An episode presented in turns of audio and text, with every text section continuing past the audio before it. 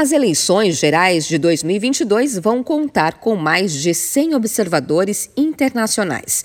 Segundo o Tribunal Superior Eleitoral, a presença desses observadores vão servir para garantir que o processo eleitoral aconteça em clima de transparência, isenção e legalidade, assegurando a credibilidade dos resultados do pleito.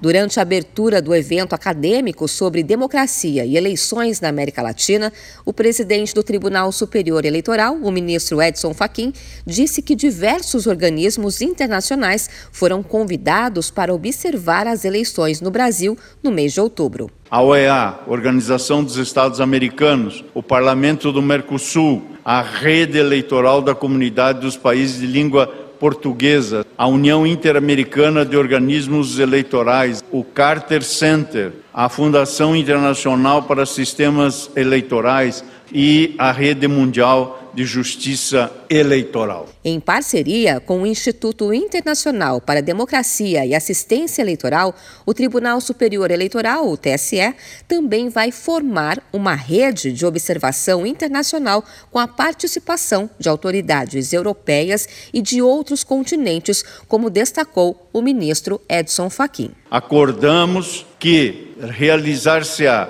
uma rede de observações internacionais para garantir a vinda ao Brasil, antes e durante as eleições, não apenas dos organismos que já mencionamos, mas de diversas autoridades europeias e de outros continentes. O presidente do TSE ressaltou ainda que as experiências internacionais devem servir como aprendizado para a cultura democrática do país e lembrou casos recentes de ataque a instituições democráticas, como a invasão ao Capitólio nos Estados Unidos e as ameaças sofridas por autoridades eleitorais no Peru e também no México. De São Paulo, Luciane Yuri.